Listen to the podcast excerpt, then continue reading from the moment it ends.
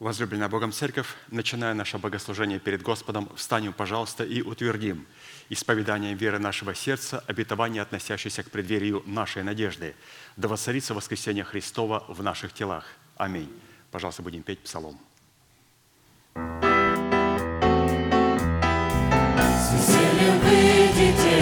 Пойдете с миром все, И горы, и будут петь и все деревья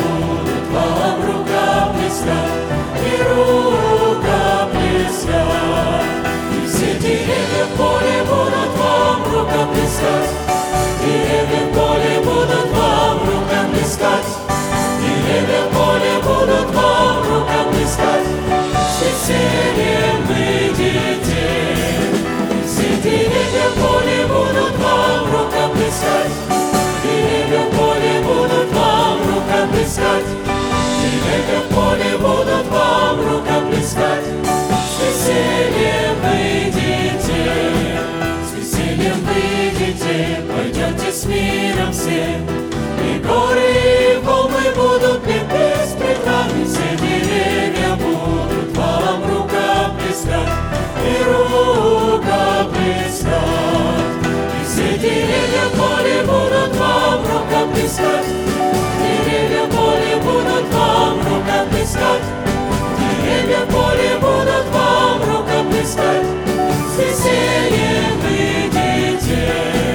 И все деревья в поле будут вам рука плескать, деревья в поле будут вам рука плескать, деревья в поле будут вам рука плескать, с весельем выйдите.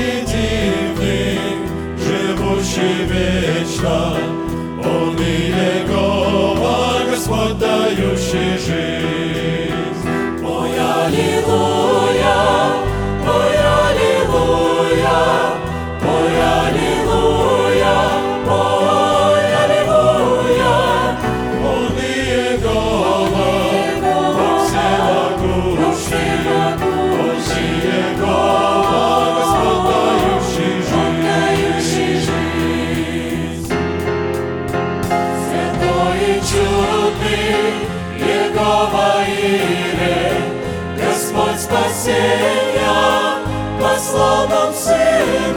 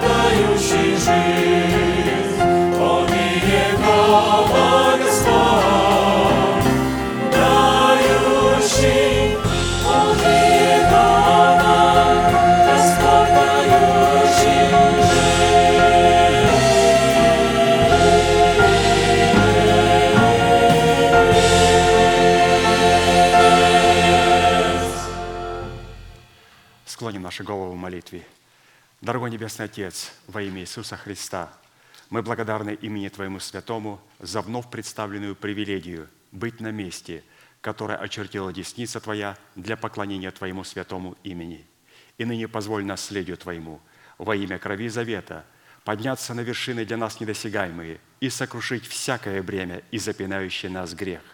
Да будут прокляты в этом служении, как и прежде, все дела дьявола, болезни, нищета, преждевременная смерть, демоническая зависимость, всевозможные страхи, депрессии, разрушения, косность, невежество – все это да отступит от шатров святого народа Твоего. И ныне встань, Господи, на место покоя Твоего Ты и ковчег могущества Твоего, и да облекутся святые Твои спасением Твоим, и да возрадуются пред лицом Твоим. Дай нам больше от Духа Твоего, пропитай нас Духом Твоим святым, позволь нам найти светлое лицо Твое. Мы благодарим Тебя, что это служение представлено апостолом Аркадием в Твои божественные руки, и мы молим Тебя, продолжай вести его рукой сильную и превознесенную, великий Бог, Отец и Дух Святой. Аминь. Будьте благословены, пожалуйста, садитесь.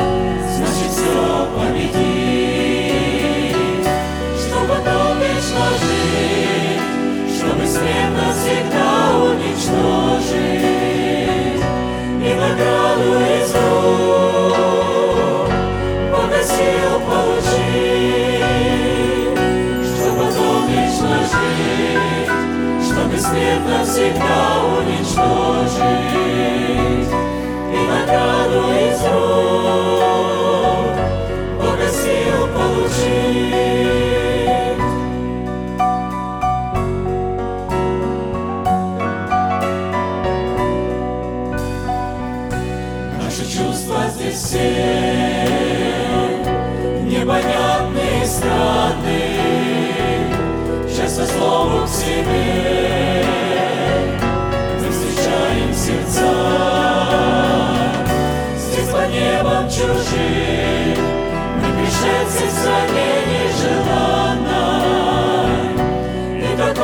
наш путь, друг до конца.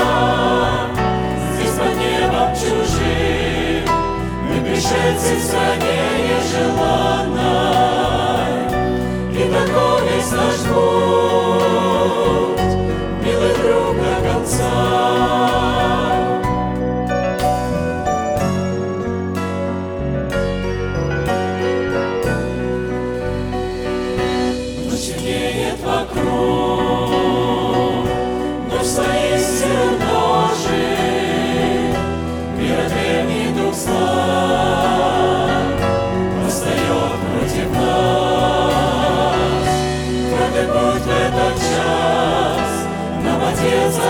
чашу Боже, Он не сводит себя, не с меня своих глаз. Твердый путь этот час, нам обещал, что поможет.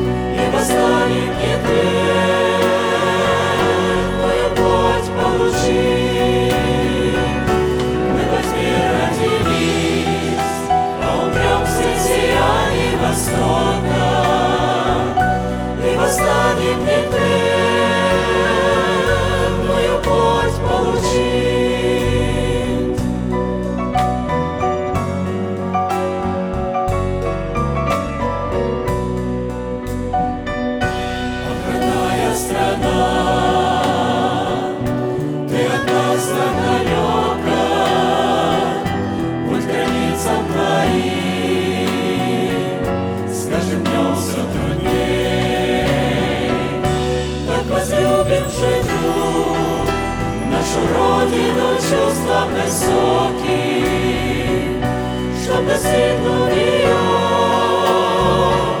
всем восхитится. Так возлюбим же друг нашу Родину чувством высоким, чтоб достигнув ее, все встретиться в ней.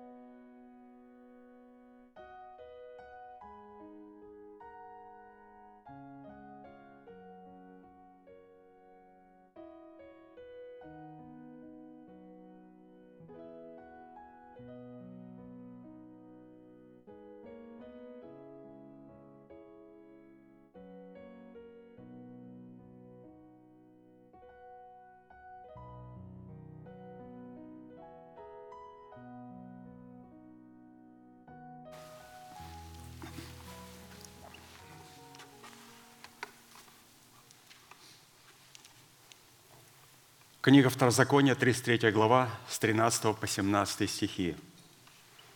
Об Иосифе сказал, «Да благословит Господь землю его вожделенными дарами неба, росою и дарами бездны, лежащей внизу, вожделенными плодами от солнца и вожделенными произведениями луны, превосходнейшими произведениями гор древних и вожделенными дарами холмов вечных, и вожделенными дарами земли и того, что наполняет ее. Благословение явившегося в терновом кусте да приидет на главу Иосифа и на теме наилучшего из братьев своих. Крепость его, как первородного тельца, и роди его, как роди буйвола. Ими избадет он народы все до пределов земли. Это тьмы Ефремовы, это тысячи Манасиины. Итак, продолжим рассматривать награду, которая содержится в первородстве Христа, представленного нам в имени Иосифа, и которая является нашим наследием во Христе Иисусе, и эта награда состоит из девяти составляющих. Это образ вожделенных даров неба, образ росы, образ даров бездны, лежащей внизу, образ вожделенных плодов от солнца, образ вожделенных произведений Луны – образ превосходнейших произведений гор древних, образ вожделенных даров холмов вечных, образ вожделенных даров земли и образ благословений, явившегося в терновом кусте. Сегодня мы рассмотрим шестую составляющую нашей награды. И шестая составляющая награды, принадлежащая Христу в имени Иосифа, положенная на наш счет во Христе, это образ превосходнейших произведений гор древних. Превосходнейшие произведения гор древних – это образ произведений плодов праведности. Но какой праведности? Праведности, содержащейся в завете мира, взращенных нами от соработы нашего доброго сердца с истиной начальствующего учения Христова и с откровениями Святого Духа. Псалом 35, 7. Правда Твоя, как горы Божии, и судьбы Твои бездны великая.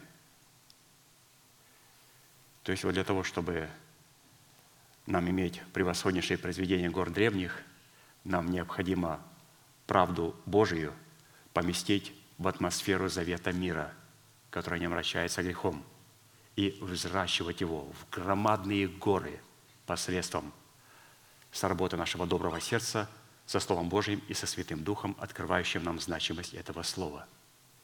И когда мы взрастим эту правду Божию в великие горы, у этих гор появятся бездны, которые именуются судьбами. Ну, вначале необходимо понять, что именуются превосходнейшие произведения гор древних в нашем теле великой судьбой от Бога, или же великой и доброй бездной, призванной поглотить в нашем теле бездну худую в лице ветхого человека с делами его. Вот такая великая судьба может быть у человека, который имеет в своем естестве вот эти произведения гор древних. То есть произведения, благословения гор древних. Оказывается, в этих горах есть непостижимые бездны откровений. И, как мы видим здесь, эти откровения являются великой судьбой – которая заключается в том, чтобы добрая бездна в лице нового человека могла проглотить другую худую бездну в лице ветхого человека с делами его. Второзаконие 33, 27. «Прибежище твое – Бог древний, и ты под мышцами вечными. Он прогонит врагов от лица твоего и скажет, истребляй». Кто прогонит врагов? Бог древний – как? Через нашего нового человека, когда он придет в мир полного возраста Христова, или же когда мы взрастим плод правды в своем духе. И это сделает Бог древний. Слово «древний», определяющее природу Бога, означает «древний» – это вечный, прежний, неизменный, верный, могущий. Тот, кто бодрствует над Словом Своим, чтобы оно исполнилось. В то время как фраза «горы древние» – определяющие правду Бога, содержащуюся в горах древних. Это обетования вечные и неизменные. Это правда Божия, воздвигнутая с востока. Это правда непоколебимая, соответствующая природе Всевышнего. Вот только через работу с Богом древним, Писание говорит, прибежище Твое Бог древний, мы сможем воздвигнуть горы древние предмете той правды, которая находится в нашем сердце, и у которой будут явлены бездны судеб наших. И эта судьба является, чтобы поглотить в нашем теле бездну худую в лице ветхого человека.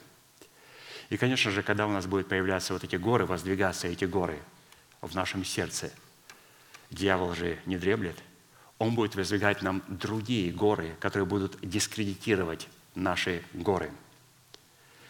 И Он захочет сдвинуть эти горы для того, чтобы мы могли утвердить завет мира и утвердить те обетования, ту судьбу, которая находится на наших горах. Исайя 54, 10.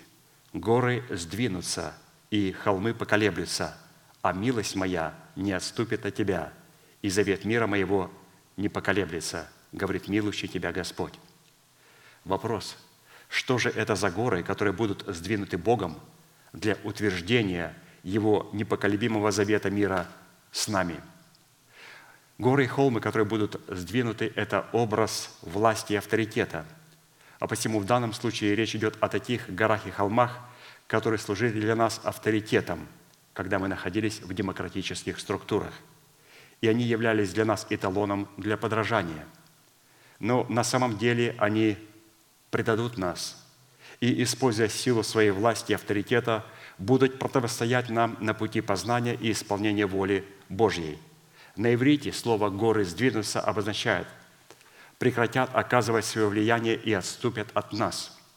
А слово «холмы поколеблются» обозначает будут свержены вниз. Милость же Божия в формате завета мира Божия, в отличие от имеющихся ложных душевных авторитетов и вождей, не отступит от нас и никогда не поколеблется. Исайя 49, 13, 16. «Радуйтесь небеса, и веселись земля, и восклицайте горы от радости, ибо утешил Господь народ свой и помиловал страдальцев своих. А Сион говорил, оставил меня Господь, и Бог мой забыл меня». И Господь спрашивает вопрос, забудет ли женщина грудное дитя свое, чтобы не пожалеть сына чрева своего? Но если бы и она забыла, то я не забуду тебя. Вот я начертал тебя на дланях моих, стены твои всегда предо мною».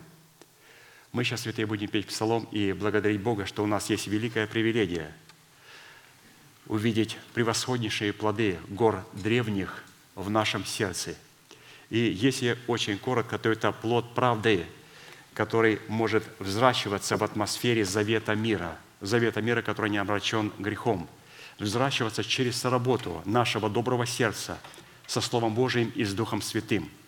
И когда эта правда Божия будет взращена в великие древние горы, то у нас появятся бездны и судьбы. И наша судьба, которая будет нам открыта в том, что Господь хочет доброй бездной поглотить злую бездну и злой рок в нашей жизни и на ее месте утвердить державу жизни и воскресения. Встанем, пожалуйста, и будем петь псалом Господу и утверждать Его правду на наших горах.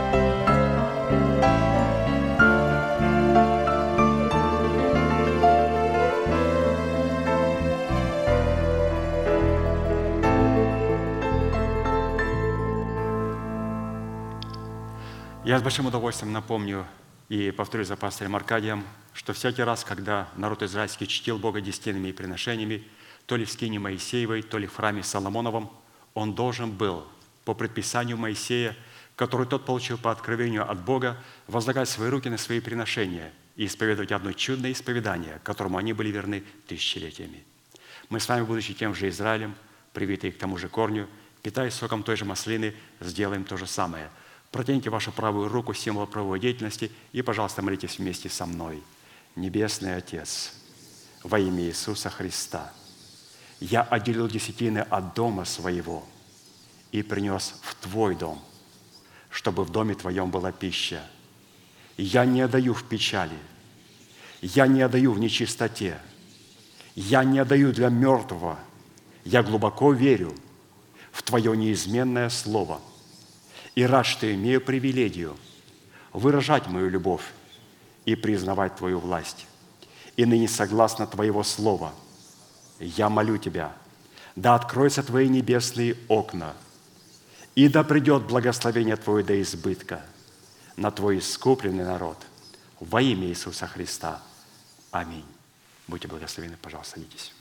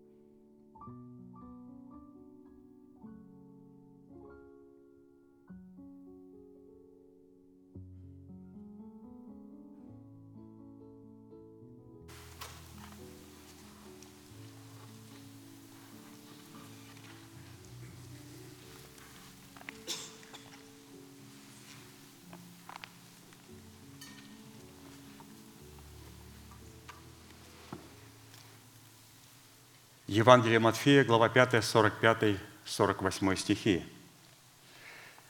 «Да будете сынами Отца вашего Небесного, ибо Он повелевает солнцу своему, восходить над злыми и добрыми, и посылает дождь на праведных и неправедных. Итак, будьте совершенны, как совершен Отец ваш Небесный». Призванный к совершенству.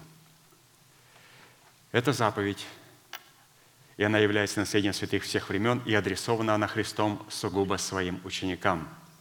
И для исполнения этой повелевающей заповеди нам необходимо взрастить праведность Божию в почве нашего сердца в формате древа жизни 12 раз в году, приносящему плод свой. И чтобы привести доказательство, что мы взрастили в едеме нашего сердца древа жизни, мы стали рассматривать плод древа жизни в 12 месяцах священного года.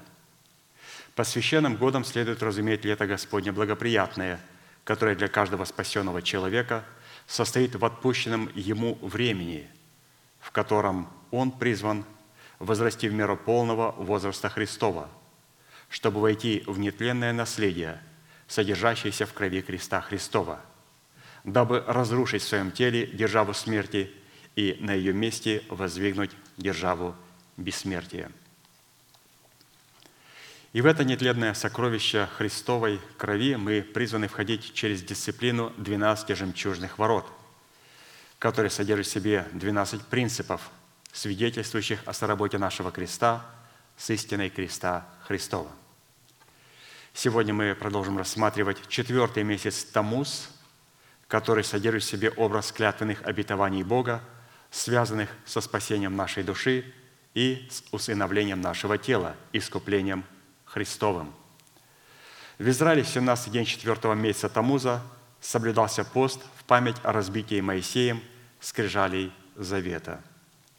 Нам достоверно известно, что разбитые скрижали Завета – это образ истребления учением Христовым бывшего о нас рукописания, или же учения, которое было против нас. Практически в событии этого поста представлен был результат от соприкосновения и противоборства между собой двух славных, великих, могущественных и тектонических законов Бога. Это закон Моисея, обнаруживающий грех и дающий силу греху, и закон благодати, лишающий силы этого греха и изглаживающий этот грех перед лицом Бога кровью креста Христова. Оба закона сами по себе божественные и взятые вместе представляют как святую, вечную и неизменную по своей сути природу Бога, так и Его святые, добрые и неизменные цели. Однако, прежде чем законом, дающим силу греху умереть для закона, чтобы жить для Бога, нам необходимо родиться от семени слова истины. Как написано, «Восхотев, родил Он нас словом истины, чтобы нам быть некоторым начатком Его созданий».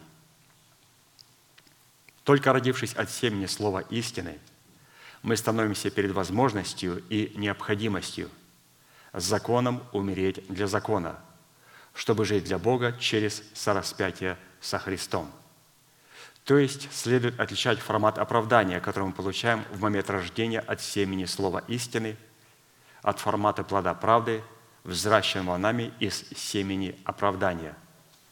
Так как существует разница между семенем оправдания, от которого мы рождаемся от Бога, и между плодом, взращенным из этого семени, в котором наше оправдание получает утверждение в плоде правды. И вот такое вот наследие, оно для человека, который родился от семени слова истины. То есть вот с этого и начинается победа. Мы рождаемся от семени слова истины. И как мы здесь прочитали, что для того, чтобы законом умереть для закона, чтобы жить для Бога, нам необходимо сораспяться со Христом. Но это великая привилегия, законом умереть для закона, чтобы жить для Бога, и чтобы сораспяться со Христом. Для того, чтобы сораспяться со Христом, Дух Святой должен видеть наше четкое понимание, кем является Бог для нас, что Он сделал для нас, кем являемся мы во Христе Иисусе и что мы должны делать со своей стороны. Если мы не знаем этих составляющих, тогда мы не сможем сработать своим крестом с истиной креста Христова. И Поэтому вначале мы рождаемся от семени слова истины. И эта истина должна быть не просто словом, а должно стать учением. Учением, которое сможет истребить рукописание или же учение, которое было против нас. Если мы не имеем учения Иисуса Христа, пришедшего во плоти, то мы не имеем никакого юридического права истребить учение, которое было против нас – и когда мы имеем учение Иисуса Христа, пришедшего во плоти, это о том, что мы знаем, кто есть Бог и что сделал для нас Бог. Как на примере Гедеона, пастор нам показал, что Гедеон создал два жертвенника. Первый жертвенник, он создал его и назвал Иегова Шалом. Тем самым показал, что Христос сделал для меня – Здесь он показал в этом жертвеннике, что он учением упразднил вероучение или же учение, рукописание, которое было против нас, чтобы Бог стал на его сторону. И когда Господь увидел, что он знает, Гедеон, что сделал для него Бог, и кем он является теперь для Бога, только потом Господь повелел ему в эту же самую ночь, «Пойди и разрус жертвенник Вала, который у отца в Офре Зеровой, и на этом же месте восстанови другой жертвенник и принеси на этом жертвеннике два тельца, то есть помести себя в этих двух тельцах на эту жертву. Здесь уже мы получаем привилегию законом умереть для закона и сораспяться со Христом. То есть вначале мы демонстрируем в первом жертвеннике Иегова Шалом суть истины креста Христова, и во втором жертвеннике, который мы восстановили на обломках жертвенника Вала, мы приносим себя, мы сораспинаемся со Христом, и начинает наш крест кооперировать с крестом Христовым. То есть два жертвенника. Что должен сделать Христос, и что, или же точнее, что сделал Христос, и что должны мы сделать со своей стороны. Поэтому до тех пор, пока мы не воздвигнем правильного жертвенника Иегова Шалом, то мы должны понимать, что все наши молитвы творятся с жертвенника вала. Жертвенника вала. И жертвенник вала – это когда мы желаем оправдаться делами праведности перед Богом. Делами праведности перед Богом. Итак, в чем состоит природа и суть корня правды?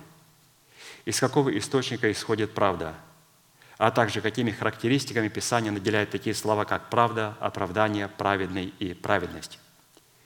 Этимология слов «правда», «оправдание», «праведный» и «праведность» на иврите содержит весьма богатую смысловыми оттенками семантику, так как в итоге раскрывает, кем является Бог, что сделал для нас Бог, кем являемся мы для Бога во Христе Иисусе, и что нам необходимо сделать со своей стороны, чтобы наследовать все то, что Бог сделал для нас и положил на наш счет в Иисусе Христе.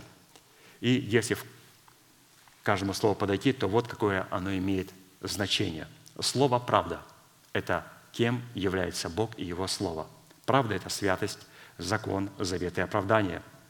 Это праведность, законность и справедливость.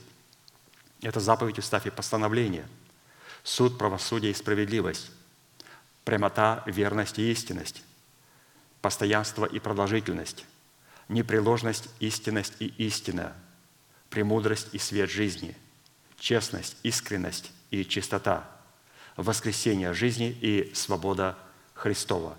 Это слово «правда», кем является Бог и Его Слово – когда мы говорим Слово Бога, все то, что Бог говорит, Он в этих словах показывал свои характеристики. То есть, если узнать, какой Бог, то мы можем показать на Слово Божие. Бог вот именно такой. Ну, трудно нас, человеков, судить по нашим словам. Трудно. Для этого необходимо взрастить плод правды в нашем сердце, для того, чтобы нас можно было судить по словам Божьим, которые есть в нас. Второе слово – это оправдание. Это то, что Бог сделал для нас – Оправдание – это вечное искупление, выкуп из плена греха и смерти, упразднение вины или же невменение греха. Это взятие в собственность и в удел Бога. Это усыновление, воскресение из мертвых. И вот когда мы получили оправдание даром по благодати, искупление в Иисусе Христе, мы стали праведными.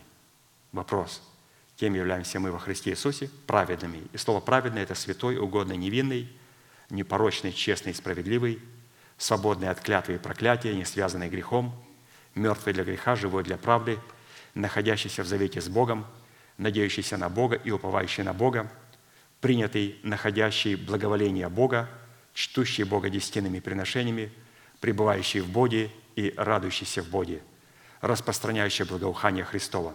Это человек праведный. Ну, раз мы люди праведные, теперь Писание говорит, праведный – да творит правду еще, и святой да освящается еще. То есть у праведного человека есть творчество правды. Что интересно, что нечестивые и беззаконные не могут творить. Для того, чтобы творить, необходимо быть рожденным от Бога. Они рождены от сатаны. Сатана может только вредить и делать беззаконие. Бог может творить. Праведность это надежда и упование на Бога. Это вера в то, что Бог есть и ищущим Его воздает. Это мир с Богом, основанный на завете с Богом. Это освящение своего посвящения, наблюдение правосудия Божия. Это явление святости в совершении правосудия, явление непорочной радости, пребывание в своем собрании, приношение Богу жертвы хвалы, почтение Бога десятинными приношениями и показания в своей вере добродетели. Это праведность Божия. При всем этом рассматривать эти четыре термина легитимными в отношении человека следует исключительно в формате и в границах служения оправдания, которое зиждется и утверждается на законе благодати и противопоставляется служение осуждения в формате закона Моисеева. Другими словами говоря, правда Бога в границах благодати – это закон Духа жизни во Христе Иисусе, а праведный человек – это человек, чтущий закона благодати, живущий по законам благодати и не погрешающий против законов благодати. Итак, в определенном формате, насколько это позволил нам Бог, исходя из меры нашей веры, мы уже рассмотрели суть первых трех вопросов, а посему сразу обратимся к рассматриванию вопроса четвертого. Итак, вопрос четвертый звучит следующим образом. Какое главное назначение правды Божией в сердце человека? Итак, назначение праведности в нашем сердце, принятое нами в разбитых скрижалях завета и утвержденных в новых скрижалях, призвано дать Богу возможность не законом даровать нам обетование быть наследниками мира, но праведностью веры, подобно тому, как Он это даровал Аврааму и семени его. Римлянам 4, 13. «Ибо не законом даровано Аврааму или семени его обетование быть наследниками мира, но праведностью веры». Авраам не стал наследником мира и его семя через дела закона. Он стал через праведность веры. А вера зиждется на информации. Или же повиновение нашей вере, вере Божьей в словах его посланников. И когда мы проявляем верность, то это называется верой. И Авраам именно стал праведным когда? Когда он поверил Богу, и это вменилось ему в праведность. И когда ему было вменено в праведность, он начинал делать дела правды в своей жизни. Поэтому два слова – дела и вера. Пожалуйста, поставьте их в правильном положении. Человек, который находится под законом, говорит, необходимо делать добрые дела для того, чтобы быть праведным. Тогда я буду верить, что я спасен – а праведник говорит, что необходимо верить в дело искупления Иисуса Христа и принять оправдание даром по благодати, и потом, когда принял оправдание даром по благодати, и Господь назвал меня праведником, теперь я творю правду в Боге. Два слова. Дела и вера. Просто необходимо поставить все в правильном положении. Практически наследие мира является сокровищницей – содержащий в себе все обетования в сердце праведного человека. Именно посредством мира Божия мы можем и призваны соблюдать наши сердца и наши помышления во Христе Иисусе. Филиппийцам 4, 6, 7. «Не заботьтесь ни о чем, но всегда в молитве и прошении с благодарением открывайте свои желания перед Богом, и мир Божий, который превыше всякого ума, соблюдет сердца ваши и помышления ваши во Христе Иисусе». Однако, чтобы лучше узнать свойства природы мира Божьего и его назначение и условия, предписывающие, как облекаться в этот мир, мы пришли к необходимости рассмотреть четыре вопроса. Первое – это природа, которой обладает мир Божий. Второе – назначение мира в отношениях с Богом. Третье – цена за право быть облеченным в мир Божий. И четвертое – признаки мира в сынах мира. Матфея 5.9 написано «Блаженны миротворцы, ибо они будут наречены сынами Божьими». Если человек не умер для своего народа, для дома своего отца и для своих расливающих желаний, то его оправдание, которое он принял во спасение по вере во Христа Иисуса формате залога, никогда не перейдет в качество праведности, в котором будет способен приносить плод мира. А следовательно, такие люди – утратят обетование, дающее им право быть нареченными сынами Божьими. Фраза «будут нареченные сынами Божьими» говорит о награде, содержащейся в достоинстве и свойстве имени Сына Божьего. Свойство мира Божия в сердце человека свидетельствует о том, что данный человек является миротворцем или же сыном мира, что дает Богу возможность наречь или же наградить данного человека достоинством имени Сына Божия. Потому что оправдание, которое человек получил по праву своего рождения от семени слова истины, перешло в качество праведности, в которой он стал способным приносить плоды мира в своих отношениях с Богом и со всеми окружающими. То есть, как мы видим, что блаженные миротворцы – это люди, которые находятся в завете мира, они будут нареченные, нареченные сынами Божьими. Именно вот это будущий глагол. Они будут нареченными сынами Божьими. Можно сказать, ну как? Я родился от Бога, я сын Божий. Мы будем нареченные сынами Божьими. Когда? Пастор написал, тогда, когда оправдание, которое мы получили даром по благодати, перешло в праведность, в которой мы способны теперь приносить плоды мира. Именно миротворцы и будут нареченными сынами Божьими, то есть сынами мира. Что такое Сын Божий? Сыны Божии – это сыны мира. Вот Иисус был Сыном Божьим и Сыном мира. И мы верим, видим, как к Нему относились. Иногда люди говорят, ну, надо таким быть мирненьким, обтекаемым, толерантным. Иисус был настоящим Сыном, Сыном мира. Он был миротворцем – и неоднократно в Писании было написано, что первосвященники, садукеи, фарисеи, иродианы искали, как бы убить его. Вот такой был миротворец. У них всегда был вопрос, как убить его. Поэтому Евреям 12.14 написано, старайтесь иметь мир со всеми и святость, без которой никто не увидит Господа. В данном случае речь идет о таком мире, который может твориться только в границах святости, или же быть выражением и явлением святости, пределы которой обуславливаются заповедями Богом. А посему мир, который мы являем вне границ святости и не как выражение святости, это беззаконие, за которое нам придется заплатить ценой вечной жизни – И на иврите слово «мир» имеет очень богатую семантику. И что интересно, брат Аркадий говорит, когда он изучал вопрос этого слова «мира», то он говорит, что у каждого слова, у каждого слова есть свой звук. Разумеется, я вот мы говорим «мир». У этого слова «мир», у этого слова есть своя скорость, своя форма, свой вкус, свои оттенки.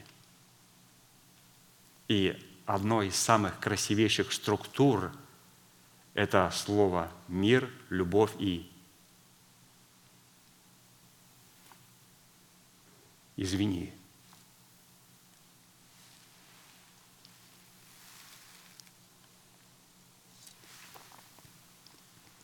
Ученые говорят, что вода имеет в себе память и структуру.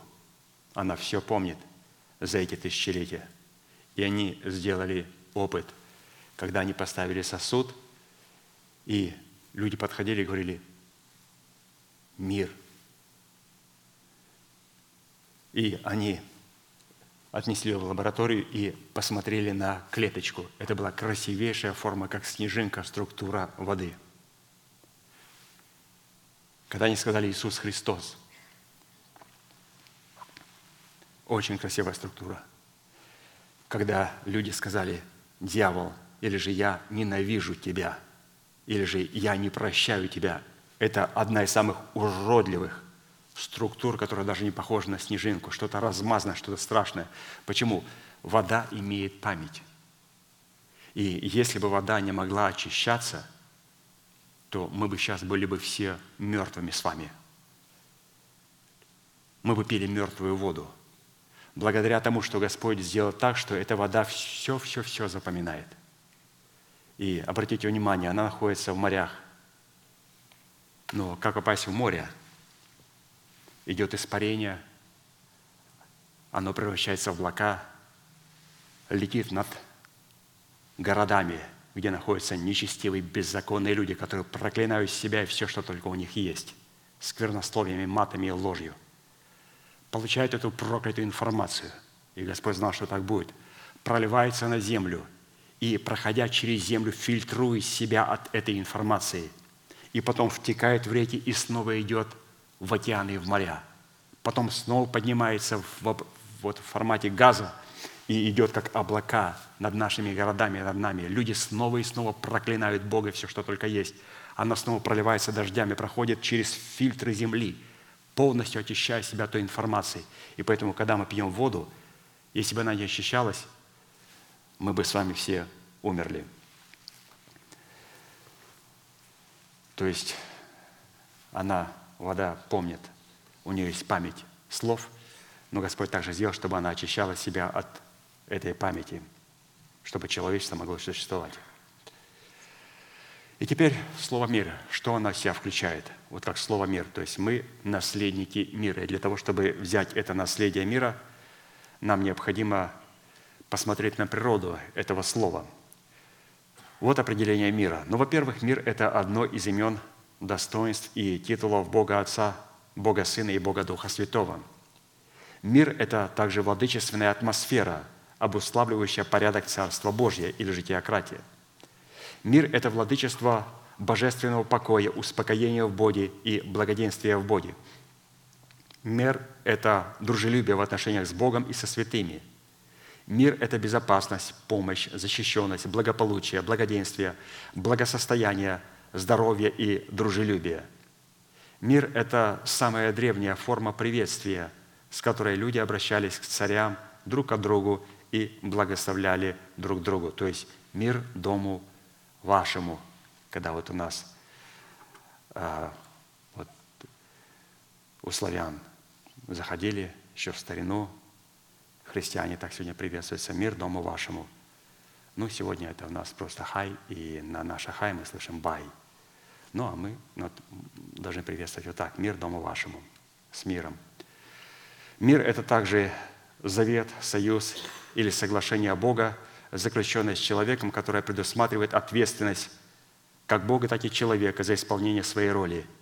Мир – это такие отношения человека с Богом, которые не обращены грехом нечестия и беззакония. Мир – это состояние атмосфера в сердце человека, преданного Богу, уповающего на Бога и пребывающего в Боге. И мир Божий, призванный защищать покой нашего сердца и нашего мышления, принадлежит исключительно, как мы прочитали, сынам мира. И миротворцы – это как раз и есть сыны мира. В силу чего? Творить мир Божий и быть его носителем, а следовательно и передавать его себе подобным, могут и призваны исключительно сыны мира. Луки 10, 5, 6. «В какой дом войдете, сперва говорите, мир дому всему, и если будут там сыны мира, то почиет на нем мир ваш, а если нет, то к вам возвратится». Марка 6, 11 написано, «И если кто не примет вас и не будет слушать вас, то, выходя оттуда, отрясите прах от ног ваших, во свидетельство на них. Истинно говорю вам, отраднее будет Содому и Гаморе в день суда, нежели тому городу или дому тому». Под приветствием мира, когда человек говорил «мир дому всему», которым мы призваны определять сынов мира, просматривается порядок Царства Небесного, пребывающего в сынах мира, в достоинстве теократии, обуславливающей власть Бога и право Бога. То есть, святые, здесь а, очень интересная мысль прорисовывается нашим пастырям, что когда мы приветствуем друг друга такими словами «мир дому всему», мы должны туда вложить всю информацию. В этих словах мы сказали, что я являюсь Сыном Божьим и миротворцем, с сынами мира. У меня есть наследие мира. И оно выражено формате учения Иисуса Христа, пришедшего во плоти, и порядка Царства Небесного, выраженного в теократии. А посему люди, называющие себя спасенным, но не признающие порядка, выраженного в теократии, установленное Богом в своем Царстве, которым на земле является Церковь Иисуса Христа в лице невесты Агнца, это те самые люди, которые посредством своего бесчинства производят не мир, а разделение. И такие люди не могут называться сынами мира, а следовательно и сынами Божьими.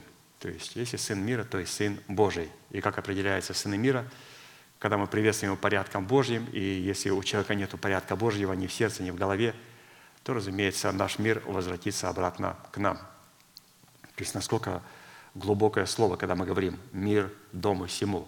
То есть мы приветствуем человека, мы такую только что сейчас на них глыбу просто положили, на этот дом и на этот город. Там все учение, весь порядок Царства Божия. И теперь у них вопрос – принять или же отвергнуть. Таким образом, какими бы причинами не оправдывались люди, не признающие чинов церкви, чтобы успокоить свою совесть, это сыны беззакония.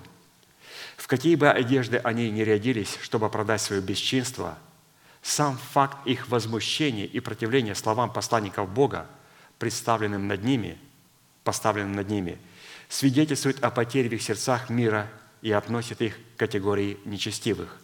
Исайя 57, 20, 21. А нечестивые, как море взволнованное, которое не может успокоиться, и которого воды выбрасывают ил и грязь. Нет мира нечестивым, говорит Бог мой. Исходя из Писания, имена людей, бросивших вызов его посланников и порядку, установленного Богом в своем царстве, будут изглажены из книги жизни и истреблены перед Богом. Исайя 48, 18, 22. «О, если бы ты внимал заповедям моим, тогда мир твой был бы как река, и правда твоя, как волны морские. И семя твое было бы как песок, и происходящее из чресел твоих, как песчинки. Не изгладилось бы и не истребилось бы имя его передо мною. Выходите из Вавилона, бедите от халдеев». Почему? Потому что, когда вы говорите Вавилону и халдеям, мир дому всему, он говорит, нам не нужен твой мир. Мы по-другому мир понимаем. Для нас мир – это толерантность. А для нас мир – это истина, правда и порядок Царства Божия. И поэтому Писание говорит, выходите из такого Вавилона, бегите от халдеев, то есть отрясите на них прах. С согласом радости возвещайте и проповедуйте это, распространяйте эту весть до пределов земли. Говорите, Господь искупил раба своего Иакова, нечестивым же нет мира, говорит Господь. То есть здесь а, вот эта фраза «нечестивым же нет мира», они отрисают прах, прах с ног своих. Поэтому, святые, что мы здесь подчеркнули для нас, что вот эта фраза, когда мы говорим, это хорошо, красиво, когда мы приходим и мир сердцу твоему. Но, разумеется, если мы встречаемся где-то на улице, то там нету дома, то мы говорим, вот, брат или сестра, мир сердцу твоему. И мы сразу так включаем. Я приветствую этого человека истиной, правдой и порядком царства. И если это человек мира, да придет на него благословение. А если нет, Господь, да возвратится оно ко мне, и да будет прах отрясен на этого человека. Вот этой фразой «мир сердцу твоему» святые вы подписали приговор человеку, который не является сыном мира. Вы подписали приговор дому, когда пришли и сказали «мир дому всему». Что вы имеете в виду? Я имею в виду всю истину начальствующего учения, всю правду Божию и весь порядок Царства Божия. И если у вас в доме это есть, да придет мир Божий на этот дом. Если нет, он возвратится обратно ко мне. И ноги мои будут отрицать прах нас, сынов беззакония. Почему? Потому что нет мира нечестивым, говорит Бог наш, и нечестивым также нет мира, говорит Господь наш. Итак, мы сегодня постараемся ответить на вопрос первый. Какими свойствами Писания наделяет мир Божий, призванный соблюдать наше помышление во Христе Иисусе? Или же, коротко, природа, которой обладает мир Божий. Природа, которой обладает мир Божий. И рассмотрим семь составляющих. Первое. Мир Божий, призванный соблюдать наше помышление во Христе Иисусе, является одно из первостепенных имен Небесного Отца, определяющее Его мышление, направленное в первую очередь на наше полное освящение, чтобы мы могли быть сохранены без порока в пришествии Господа нашего Иисуса Христа. Это все записано в первом послании к фессалоникийцам, 5 глава, 23-24 стихи. «Сам же Бог мира, говорится о Боге Отце, сам же Бог мира, да осветит вас во всей полноте, и ваш дух, и душа, и тело во всей целости да сохранятся без порока в пришествии Господа нашего Иисуса Христа. Верен призывающий вас, который и сотворит сие». Это одно из многих мест Писания, которое свидетельствует о том, что Небесный Отец по своей природе мирен. Раз Он рождает сынов мира, по своей природе Он очень мирная личность. Но понимаем ли мы слово «мирная личность»?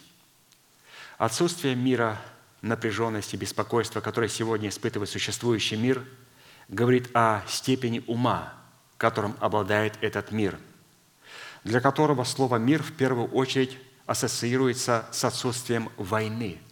Для этого мира мир – это значит, у нас нет войны.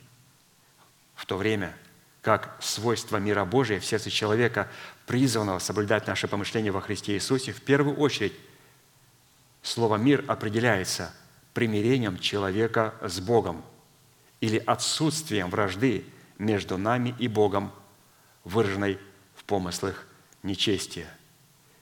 Мир – это никогда нету войны. Мир – это когда я дружу с Богом. А посему подлинный мир может исходить только из источника мира, которым является Бог. 2 Фессалоникийцам 3, 16. «Сам же Господь мира да даст вам мир всегда во всем. Господь со всеми вами». То есть вот в этой первой составляющей мы узнали, что подлинный мир исходит из источника мира, которым является Бог Отец. Второе. Миром Божьим, призванным соблюдать наше помышление во Христе Иисусе, является достоинство Сына Божьего в статусе князя мира, чтобы утвердить в нас престол Давида. Исайя 9, 6, 7. «Ибо младенец родился нам, сын дан нам, владычество на раменах его, и нарекут ему имя, чудный, советник, Бог крепкий, Отец вечности, князь мира. Умножению владычества его и мира нет предела на престоле Давида и в царстве его, чтобы утвердить чтобы ему утвердить его и укрепить его судом и правдою отныне и до века. Ревность Господа Саваофа соделает это. То есть какие титулы у Господа Иисуса Христа. Он является князем мира – и вот умножение владычества Его и мира нет предела, когда Он восседает на престоле Давида в царстве Его, которым является церковь и каждый из нас. То есть, оказывается, для того, чтобы обладать миром, которым обладает Сын Божий, вот нам необходимо увидеть, что такое престол Давида в нас, на котором будет восседать князь мира, Господь Иисус Христос. Надо поставить этот престол. Итак, престол Давида в сердце человека – это престол владычества и мира, умножению которого нет предела. Основанием или же корнем и потомком этого престола является достоинство Сына Божьего в статусе князя, князя мира. И чтобы утвердить и укрепить в нашем сердце престол Давида судом и правдою, мы призваны сотрудничать с ревностью Господа Саваофа, обусловленной заповедями Бога – как Писание говорит, что ревность Господа Савоофа соделает это. Что? Даст нам князя мира, который сможет сидеть на престоле Давида, и умножению владычества его и мира не будет предела в нашем естестве. И ревность Господа Савоофа сделает это. И в чем выражается ревность Господа Савоофа? Она обуславливается заповедями Господними в нашем естестве, которые мы соблюдаем – Откровение 22, 14, 16. Блажены те, которые соблюдают заповеди Его. То есть соблюдают заповеди Его – это те люди, которые имеют ревность Господа Саваофа. Блажены те, которые соблюдают заповеди Его, чтобы иметь им право на древо жизни и войти в город воротами. А вне псы и чародеи, и любодеи, и убийцы, и идолослужители, и всякие любящие, делающие неправду. Я, Иисус, послал ангела моего засвидетельствовать вам сие в церквах. Я Ясим корень и потомок Давида, звезда светлая и утренняя. Итак, соблюдение заповедей Господних, входящих в наследие мира и обуславливающих завет мира, дают нам право на древо жизни, которое определяется в нашем сердце Царством Небесным. Цена за соблюдение заповедей, обуславливающих в нашем сердце мир с Богом, дающим нам право войти в это царство вратами, состоит в пребывании в напастях со Христом. Именно на этих условиях Бог примирил с собой мир, не вменяя людям преступлений их, и дал нам слово примирения. 2 Коринфянам 5:19. Бог во Христе примирил с собой мир, не вменяя людям преступлений их, и дал нам слово примирения. Если человек, будь он иудеем или еленом, не платит цены за право утвердить и укрепить в своем сердце слово примирения с Богом, то таким образом он не признает на собой господство Небесного Отца в лице Иисуса Христа. Деяние 10, 36. Бог послал сынам Израилевым Слово, благовествуя мир через Иисуса Христа. Сей есть Господь всех. То есть нам необходимо в этом второй составляющей заплатить цену за право утвердить и укрепить в своем сердце слово примирения с Богом. И когда мы утвердим слово примирения, то тогда князь мира сможет сидеть на престоле Давида в нашем естестве. Вот необходимо Господа Иисуса посадить на этот престол. И как мы прочитали здесь, это происходит через распятие. Потому что на престоле это сидит кто? Наш народ, дом нашего Отца, который противится истине Святого Духа, и наши нечестивые мысли, и наши расливающие желания, которые мы выдаем за волю Божию. И также душевные авторитеты в демократических структурах. Все хотят сесть на престол. И Писание говорит, что нам необходимо сораспяться со Христом, чтобы через смерть Господа Иисуса Христа повыкидывать все это с престолов. И на престоле Давида посадить князя мира, Господа Иисуса Христа – и Он садится на своем престоле в нашем сердце, когда наша совесть очищена от мертвых религиозных дел. Он садится в нашем мышлении, когда оно, оно обновлено духом нашего ума, и садится в престоле нашего тела, когда мы кроткими устами исповедуем веру нашего сердца. То есть Он утверждает свой престол и позволяет нам вот иметь такой статус сыны мира и быть наследниками этого мира. То есть, обратите внимание, быть наследником мира – это не просто родиться от Авраама, отца, быть евреем. Да нет – Необходимо родиться по вере, быть как Авраам по вере. Необходимо ходить по следам веры Авраама. А для этого необходимо каждому из нас поставить престол в нашем естестве, на котором будет сидеть Иисус Христос, князь мира. Итак, вот мы рассмотрели уже две составляющих. Первое определение мира мы увидели в Боге Отце, и второе в Сыне Божьем Иисусе Христе. Третьим миром Божьим, призванным соблюдать наше помышление во Христе Иисусе, является Святой Дух – данный нам в виде залога, представляющего в нас наследие мира Божьего. То есть Дух Святой, тречная личность Божества, также является миром Божьим. Иоанна 14, 26, 27. «Утешитель же Дух Святой, которого пошлет Отец во имя Мое, научит вас всему и напомнит вам все, что я говорил вам. Мир оставляю вам, мир мой даю вам. Не так, как мир дает, я даю вам да не смущается сердце ваше, и да не устрашается». То есть здесь Святой Дух представлен в этих словах. «Мир оставляю вам, и мир мой даю вам». Это как раз и есть тот мир, тот Дух Святой, которого Господь оставил. Если Святой Дух, как формат данного нам залога в наследии мира Божьего не будет пущен нами в оборот – то во время посещения Божия, когда будет испытываться строение нашей веры, наша вера потерпит кораблекрушение, и мы окажемся полными банкротами, не имеющими мира в своем сердце. Пустить в оборот залог, залог Святого Духа в формате наследия мира Божьего означает отвергнуть себя, взять свой крест и последовать путем заповедей Господних. Потому что залог Святого Духа, принятый нами в формате наследия – мира дан нам не для плоти и крови, а для возрожденного духа, чтобы привести его в совершенство Божие. А посему задействовать полномочия мира для своей душевной жизни означает пренебречь наследие мира, призванного открыться в откровениях Святого Духа. и противопоставить ему свои душевные возможности в формате своего плотского ума. И именно так поступил царь Саул, когда пришло время покориться откровением Святого Духа, полученным через пророка Самуила. Он, Саул, воспротивился этим откровениям и противопоставил слову Самуила свои собственные соображения, в силу чего Святой Дух, призванный обуславливать в его сердце полномочия мира Божьего, покинул его, и напал на него злой дух по разрешению от Бога, и он стал бесноваться в доме своем. Первое царство, 18 глава, 10-12. «И был на другой день, напал злой дух от Бога на Саула, и он бесновался в доме своем. А Давид играл рукой своей на струнах, как и в другие дни. В руке у Саула было копье, и бросил Саул копье, подумав, пригвожду Давида к стене. Но Давид два раза уклонился от него. И стал бояться Саул Давида, потому что Господь был с ним, а от Саула отступил.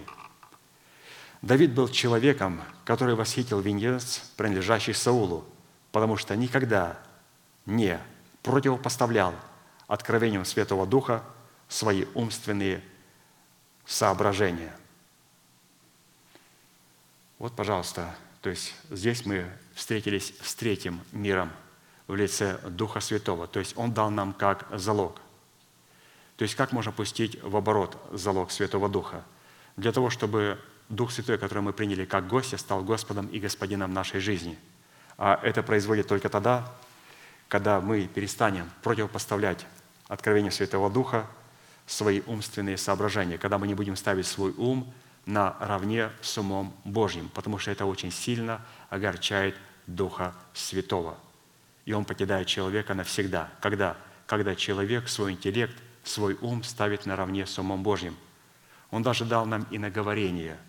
Что такое иноговорение? Когда вот мы молимся о крещении а, с людьми, об иноговорении, мы говорим, что иноговорение – это когда человек молится из своего духа без содействия ума и интеллекта. Мы молимся отсюда, сюда.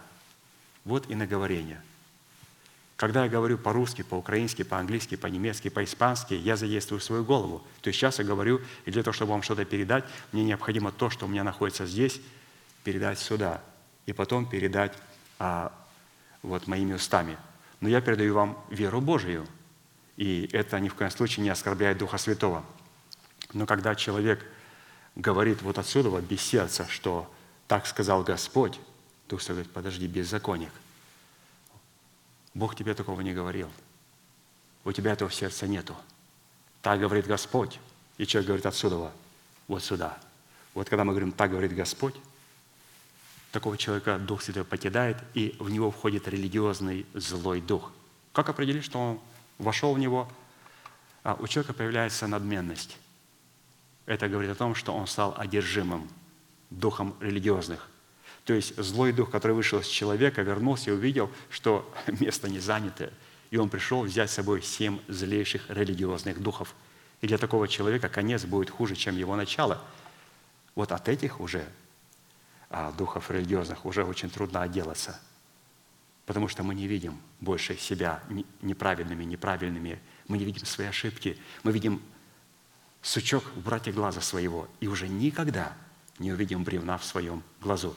Это катастрофа, это сыны погибели, когда Дух Святой покидает человека. Поэтому, святые, что мы поняли в этом третьей составляющей, что я никогда не буду противопоставлять свои собственные соображения и выдавать их за откровение Святого Духа. Четвертое. Миром Божьим призван соблюдать наше помышление во Христе Иисусе является слава Его нового храма, обусловленная телом Христовым в лице невесты Агнца, через которую Он являет нам свой мир. Агея 2.9. «Слава сего последнего храма будет больше, нежели прежнего, говорит Господь Саваоф, и на месте сем я дам мир, говорит Господь Савов. И на месте сем я дам мир. На месте последнего храма. Под славой последнего храма подразумевается слава Церкви Христовой в формате конкретной поместной церкви, в которой мы можем получать откровение Святого Духа о полномочиях и назначениях наследия мира. И если мы не находимся в такой церкви, в которой Святой Дух открывает наследие мира Божьего, его назначение и каким образом следует обладать этим миром и сохранять его в своем сердце, то в момент посеще- посещения Господня обнаруживается, что мы не имели мира Божьего и заменяли его пустыми словами. То есть нам необходимо находиться в той церкви, в которой проповедуется о наследии мира, и не оставлять ее. Евреям 10, 25, 31. «Не будем оставлять своего собрания, как есть у некоторых обычай, но будем увещевать друг друга, и тем более, чем более усматривайте приближение дня онного. Ибо если мы, получив познание истины, произвольно грешим, то не остается более жертвы за грех, но некое страшное ожидание суда и ярость огня, готового пожрать противников. Если отвергшиеся закона Моисеева при двух или трех свидетелях без милосердия наказываются смертью, то скольких чаще, вы думаете, наказанием повинен будет тот, кто попирает Сына Божьего и не почитает за святыню кровь завета, который освящен, и Духа благодати оскорбляет. Мы знаем того, кто сказал, «У меня отомщение, я вас дам, говорит Господь». И еще, Господь будет судить народ свой. Ох, как страшно спасть в руки Бога живаго, говорит апостол Павел. Ох, как страшно впасть в руки Бога живаго. То есть он, когда прочитал эти места Священного Писания, в послании говорит в ужас, он пришел в шок. Просто дрожь по телу прошла. Вот когда мы вот эти, вот эти места Священного Писания святые читаем, то у нас должна быть определенная дрожь. И это не просто животный страх, а это трепетное отношение к тому, что у нас это есть. И несмотря на то, что у нас этот есть мир, мы понимаем, а, насколько эта планочка высоко поднята. То есть в этом четвертом аспекте мы с вами поняли, что нам необходимо находиться в той церкви, на том месте, о котором он сказал, что на месте всем я дам тебе мир. То есть Господь не сможет дать нам мир там, где орут, визжат, рычат на Бога, или же там, когда рассказывают душевные стишки, люди храпят, другие шмыгаются. Но не может Господь там дать мира Божьего. Он дает мир Божий на своих горах. Он дает мир Божий на Сионе. В нем должна быть тишина. Но эта тишина не потому, что люди спят и им скучно, а это тишина от трепета перед Словом Божьим. Вот я смотрю на вас, святые, никто не спит. Посмотрите, я проповедую монотонно, тихо, скучно, но вы не спите. Почему? Потому что на этом, мире, на этом месте пребывает мир Божий, и мир Божий находится в ваших сердцах. Пятое. Миром Божьим, призванным соблюдать наши помышления во Христе, является Царство Божье внутри человека в составе праведности, мира и радости во Святом Духе. Вы посмотрите, как нас ведет интересно апостол Аркадий. Он начал от Бога Отца, потом этот мир показал, как Отец передал своему Сыну, потом Он передал это Духу Святому, потом Он этот мир передал Церкви Божьей, и теперь через Церковь Божию Он помещает этот мир в храм нашего естества – Итак, пятым миром Божьим, призван соблюдать наше помышление во Христе Иисусе, является Царство Божие внутри человека. Римлянам 14, 17. «Ибо Царство Божье не пища и питье, но праведность и мир и радость во Святом Духе». В данном изречении речь идет о Царстве Божьем в сердце человека, которое обуславливается в его сердце плодом, обуславливающим праведность, мир и радость во Святом Духе. Это плод – Галатам 5, 22. Плод же Духа. Любовь, радость, мир, долготерпение, благость, милосердие, вера. И вот эти вот составляющие – любовь, радость, мир, долготерпение, благость, милосердие, вера – это эквивалент и выражение дел праведности. Потому что только праведный может творить правду в приношении Богу плода правды. То есть, когда мы являем плод правды, характер Христов, которые говорят о взроченной взращенной праведности в нашем естестве, то вот она как раз и является среди всех плодов мир Божий. При этом, как мы часто говорим, пишет апостол Аркадий, все составляющие плода Духа находятся по отношению друг к другу в чудном равновесии.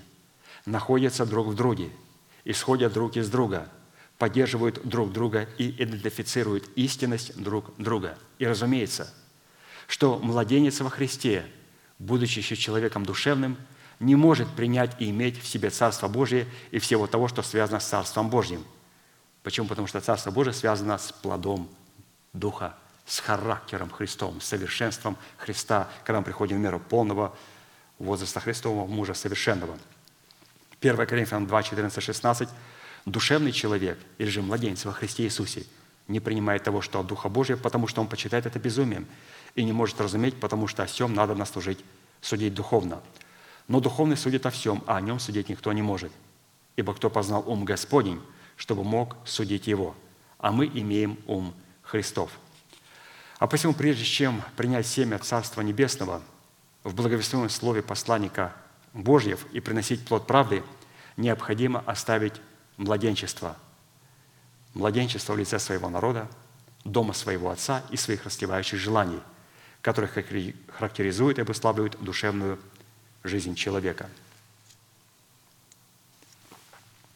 Вы представляете, святые, что для того, чтобы принять семя Царства Небесного, человеку необходимо оставить младенчество. И наша зависимость от нашего народа, от дома нашего Отца, который противится истине, и от наших расливающих желаний, это как раз и есть то младенчество, которое не позволяет нам раскрыть наследие мира. То есть оно раскрывается через плод Духа. То есть у нас не должно быть младенчеством, но мы должны прийти в меру полного возраста Христова, и все, что мы должны оставить, только некоторые функции, которые есть у не у духовных младенцев, а у физических младенцев. Потому что когда рождается маленькая бэбичка, ребенок, то у него есть те качества, которые есть у духовного человека, как нам неоднократно, неоднократно во время посвящения. И сейчас, когда святые приходят и дают пастырь помолиться право от его имени, во имя Господа Иисуса Христа, помолиться за них с разрешения, то мы как раз и говорим, что у них есть определенные качества. То есть первое качество – у них есть мудрость змеи и простота голубя. То есть они точно знают, кого им надо слушать и когда, от кого надо бежать. И при виде его надо закрывать ушки и начинать плакать, убегать от него. Второе, необходимо любить то молоко и ту пищу, которую дает этот человек. И второй, не надо обижаться, когда слово, которое говорит тебе мать и говорит тебе в церкви человек, облеченный полномочиями Бога, не надо обижаться. Детки маленькие, они, несмотря на то, что папа или мама наказали их, они протягивают свои ручки. И вот эти вот три качества, они есть только у, духовного человека. И вот нам необходимо понимать, что когда мы говорим оставить младенчество, то определить, что мы оставили младенчество, вот эти три качества, они будут у нас возрастать и очень ярко проявляться. Вот на примере а, царь Озия. Когда он воцарился, ему было 16 лет. Совершенно молодой человек. И Писание говорит, когда он прибегал к Богу в дни Захарии, то есть он прибегал к Богу в лице Захарии, прибегал к Захарии и говорил, как мне правильно поступать, как правильно править, что делать, что не делать, с кем заключать контракт, с кем не надо. Скажи, как вот смотришь ты вот на этот контракт, не стоит его подписывать или не надо подписывать? Он говорит, нет, это ловушка, не вздумай этого подписывать. Он говорит, благодарю тебя. Но Писание говорит, что когда он стал сильным, он перестал прибегать к Захарии, перестал прибегать к пресвященникам, перестал. А он зашел в храм Божий – взял кадильницу и говорит, я буду священно действовать. И отличные люди, священники, подошли и сказали, ну не тебе, не тебе, царь Озия, священно действовать. Это дело левитов. И он прогневался на них, и проказа покрыла его. И его отлучили от Дома Божьего, и он умер прокаженным. Почему? Потому что он потерял три качества. Три качества, которые должны быть у духовного человека и который есть у маленьких бэбичек. Он перестал прибегать к Захарии. Он подумал, что теперь он сам может делать то, что ему взбредет в голову. И моментально Дух Святой такого человека покидает. Как только он видит, что мы ставим свой интеллект на равне с самым Божьим, моментально в данном случае его покрыла проказа, у Саула это была, разумеется, одержимость, потому что злой дух пришел на него – Шестой, миром Божьим призван соблюдать наше помышление во Христе Иисусе является на горах ноги благовестника, возвещающего Сиону мир. Исайя 52, 7. «Как прекрасны на горах ноги благовестника, возвещающего мир, благовествующего радость, проповедующего спасение, говорящего Сиону, «Воцарился Бог твой». В данном случае речь идет о горах Сионских, а следовательно, возвещение мира направлено в первую очередь к погибшим овцам дома Израилева. Заметьте, пишет апостол Аркадий, Бог не собирается спасать погибших волков, хотя они и облеклись в одежды овец. Но Он пришел спасти погибшие, то есть овец. Иов 25.2. Держава и страх у него, он творит мир на высотах своих. Если человек не увидит и не признает на горах красоты ног благовестника, возвещающего радость и возвещающего Сиону мир, то это будет означать лишь одно, что данный человек еще не насадил себя во Христе Иисусе, который является Господом и Господином высот Сиона. Матфея 23, 37, 39. «Иерусалим, Иерусалим, избивающий пророков и камнями побивающих посланных к тебе». То есть, о чем это говорит? Вот этот народ, он совершенно не видел красоты ног благовествующих, благовествующих им мир. Вот у пастора спросили, пастор, а вот что проходит сегодня на Ближнем Востоке? Он говорит, они же сказали, кровь Его на нас и на детях наших. Они в лице Иисуса Христа убили всех этих посланников Божьих, которых они убивали при жизни. Иисус сказал, Иерусалим, Иерусалим, избивающий пророков и камнями побивающий посланных к тебе. Сколько раз хотел я собрать детей твоих, как птица собирает птенцов своих под крылья, и вы не захотели. Все оставляется вам дом ваш пуст, ибо сказываю вам, не увидите меня. Отныне, доколе не воскликните, благословен грядой во имя Господне. И, конечно, когда пастор сказал, что вот их неправильное исповедание, кровь Твоя на нас и на детях наших, и они не приняли вот ног этого благовестника, то, несмотря на это, мне понравилось, пастор сказал, но несмотря на это, во всех войнах, в которых участвует еврейский народ, мы должны стоять за евреев –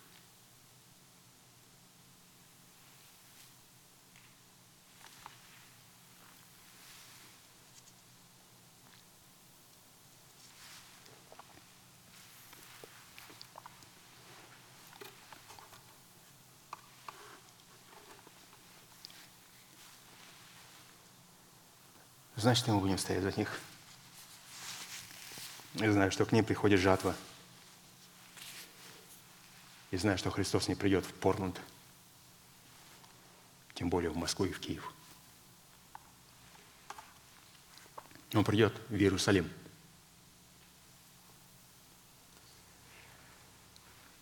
Дело в том, что высоты Сиона и ноги благовестника на этих высотах являют такое торжество – и не могут быть представлены друг без друга. Исайя 58, 13, 14. «Если ты удержишь ногу твою ради субботы от исполнения прихотей твоих во святой день мой, и будешь называть субботу отрадою, святым днем Господним, чествуемым, и почтишь ее тем, что не будешь заниматься обычными твоими делами, угождать твоей прихоти и пустословить, то будешь иметь радость в Господе, и я возведу тебя на высоты земли, и дам вкусить тебе наследие Иакова, отца твоего. Уста Господни изрекли это». Поэтому, святые, когда мы удерживаем свою ногу ради субботы, Писание говорит, «Я возведу тебя на высоты». Или же я покажу тебе ту красоту, которую Господь нам передаст через ноги благовестников, которые поднялись на эту высоту, чтобы передать нам наследие нашего мира. Поэтому в этом шестом аспекте мы говорим, Господь, мы удерживаем нашу ногу ради Твоей субботы. И признаем Твою субботу в лице Сиона и в лице тех святых, потому что, как пастор сказал, ну невозможно отделять ноги благовествующих благое от Сиона. Это одно, это один монолит. Мы признаем их, Господь. И поэтому благовествуй нам свой мир. Ну и седьмое. Миром Божьим, призванным соблюдать наше помышление во Христе Иисусе, является Его непоколебимый завет мира, служащий для нас доказательством Его милости. То есть уже Его завет. Его завет мира, который является непоколебимым. Исайя 54, 10. «Горы сдвинутся, и холмы поколеблются, а милость моя не отступит от тебя, и завет мира моего не поколеблется, говорит милующий тебя Господь. Завет мира моего не поколеблется, говорит милующий тебя Господь. Но вот для того, чтобы завет мира не поколебался, говорит Господь, Он должен вначале сдвинуть, как мы прочитали, горы и холмы. Горы и холмы, которые не являются Его горами и Его холмами. Горы и холмы – это образ власти и авторитета. А посему в данном случае речь идет о таких горах и холмах, которые служили для нас авторитетом в демократических структурах и являлись для нас эталоном для подражания. Но на самом деле они предадут нас и, используя силу своей власти и авторитета, будут противостоять нам на пути познания и исполнения воли Божьей. На иврите горы «сдвинуться» обозначает прекратят оказывать на нас свое влияние и отступят от нас. А фраза «холмы поколеблются» обозначает «они будут свержены вниз». Милость Божия в формате завета мира Божьего, в отличие от имеющихся авторитетов, не отступит от нас и не поколеблется. Исайя 49, 13, 16. «Радуйтесь небеса и веселись земля, и восклицайте горы от радости, ибо утешил Господь народ свой и помиловал страдальцев своих. А Сион говорил, оставил меня Господь, и Бог мой забыл меня. Забудет ли женщина грудное дитя свое, чтобы не пожалеть сына чрева своего? Но если бы она и забыла, то я не забуду тебя. Вот я начертал тебя на дланях моих, стены твои всегда передо мною. То есть здесь мы увидели, что завет Бога является заветом непоколебимым. И мы не должны получить вот это наследие в этих горах. И эти горы являются вожделенными плодами, которыми Господь хочет нас благословить. Это наше наследие, которое находится в Иисусе Христе. Ну и, святые, давайте, после того, когда мы прочитали все эти семь принципов, теперь все эти семь принципов очень коротко суммируем, чтобы мы могли понять, что сегодня мы с вами выучили. К чему призван мир Божий? И вот семь составляющих в нескольких предложениях. Первое. Подлинный мир может исходить только из источника мира, которым является Бог Отец. Во-вторых, необходимо платить цену за право утвердить и укрепить в своем сердце слово примирения с Богом и таким образом признать над собой господство Небесного Отца в лице Иисуса Христа. В-третьих, не стоит противопоставлять откровение Святого Духа своим умственным соображениям. И не стоит ставить свой ум наравне с умом Божьим, чтобы не потерять мир Божий раз и навсегда. В-четвертых, необходимо находиться в Церкви Христовой для сохранения мира Божьего, ибо именно там Господь дает свой мир, и именно там, на Сионе, Он помогает нам сохранить его. Пятое, необходимо оставить младенчество – но при этом взрастить качество младенца, которое есть только у духовных людей. Шестое. Необходимо удерживать ногу свою ради субботы, чтобы быть возведенным на высоты и вкусить наследие Якова. И седьмое. Необходимо свергнуть любые душевные авторитеты, чтобы милость Божия в формате завета мира Божья не отступила от нас, и мы не поколебались в Боге.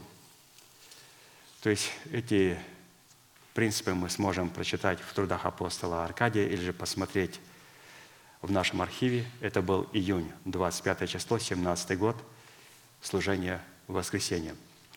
И сейчас, святые, мы будем молиться, и я приглашаю на это место всех тех святых, которые являются сынами мира, и которые хотят, находясь на этом Сионе, утвердить завет мира, который Господь нам даровал – для того, чтобы иметь юридическое право войти в наследие мира, потому что не законом даровано нам быть наследниками мира, но праведностью веры, как это сделал Авраам. Поэтому не стоит делать дела правды, чтобы оправдать себя. Я сделал такой страшный грех. как мне стыдно, как я упал себя в глазах. Я сейчас помолюсь, я буду поститься, я буду не пропускать собрание, я выучу стишок, расскажу стишки, я, может быть, спою, может быть, что-то сделаю, чтобы почувствовать себя немножечко праведным. Не надо этого делать. Это служение валу. Когда мы что-то сделали не так, Писание говорит, нам необходимо использовать веру, то есть прийти к Богу и сказать, я верю в дело искупления Иисуса Христа. Я знаю, что Он сделал для меня. И когда я принял оправдание даром и поблагодарил Господи, благодарю Тебя, что в Иисусе Христе я праведный, вот теперь можно помолиться, можно попаститься и выучить место Священного Писания из псалмов и рассказать его в церкви наизусть. Теперь это можно сделать. Теперь оно будет работать. Теперь оно будет а, на том месте, на котором Господь сказал Гедеону, поставь жертвенник, и на этом жертвеннике принеси два тельца. Теперь ты должен делать твердым свое звание и свое избрание. И поэтому, святые, мы сейчас будем являть перед Богом веру Божью, где мы будем демонстрировать благодарность Ему за то, что Он сделал дело своего искупления. То, что сделал Христос для нас, позволяет нам быть записанными в книгу жизни. И то, что мы делаем для Него, творя дела правды, будучи праведными, это позволяет нам записать эти дела в памятную книгу, которая пишется перед лицом Бога. Книга жизни, в которой Иисус кровью своей записал наши имена, дает нам право на небеса. А памятная книга жизни определяет, насколько близко мы будем к Богу Отцу. Это очень важная книга. Одна книга дает нам право войти в небеса, другая книга, которую мы пишем сегодня, каждым днем, она определяет, насколько близко я хочу быть с Ним. И стоит ли вообще платить цену ради этой близости? Но если мы увидели эту личность, а мы ее увидели через Слово Божие, которое было открыто нам Духом Святым в благовестственном Слове, мы платим эту цену. И мы должны это все понимать. Мы будем молиться, и мы ждем вас у алтаря. Будем молиться.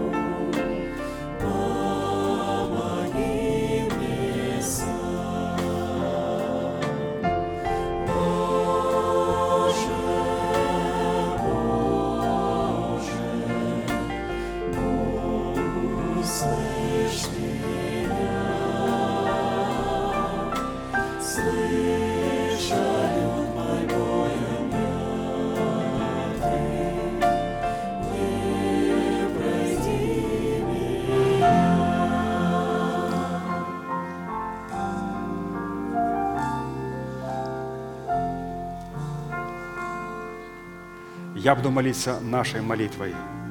И прошу вас глубоко верить, что Бог за нас, Он не против нас. Он возлюбил нас вечной любовью.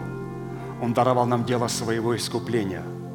Он встал между нами и нашими врагами, чтобы защитить нас и поднять нас до своего уровня. Глаза закрыты – это элемент того, что мы находимся в тайной комнате. Руки воздеты к небесам – это знак того, что наши руки без гнева и сомнения. Пожалуйста, молитесь вместе со мной.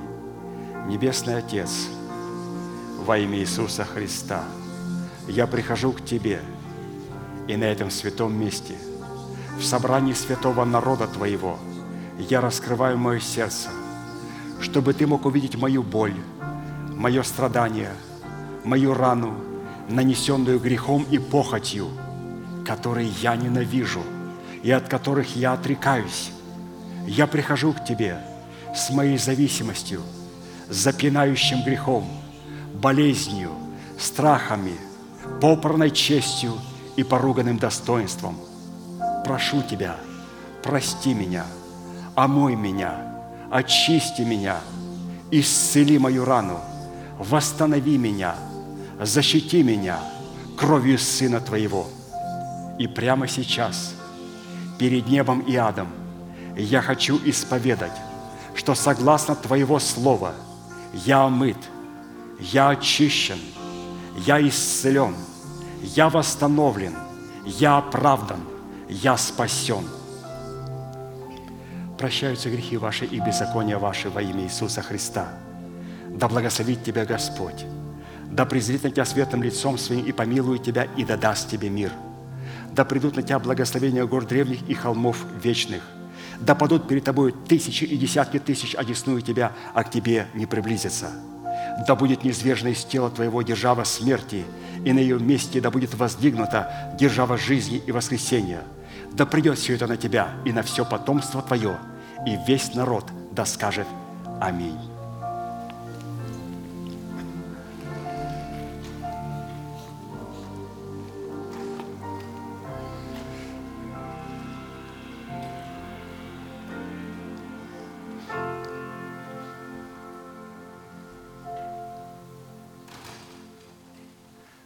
Позвольте закончить нашей неизменной манифестацией. Могущему же соблюсти нас от падения и поставить перед славою Своею непорочными в радости, единому, премудрому Богу, Спасителю нашему, через Иисуса Христа, Господа нашего, слава и величие, сила и власть, прежде всех веков, ныне и во все веки. Аминь. Служение наше закончено. Следующее собрание будет во вторник в 7 часов вечера на этом же месте. И как наш пастырь, брат Аркадий, которого мы очень ждем и который придет очень скоро, говорит, можете поприветствовать друг друга. Скоро это, я не буду говорить, я уже дожду, когда, когда это будет говорить пастырь. Ну, надо немножко подождать. Немножко подождать, и мы ждем. Скоро это будет говорить наш апостол.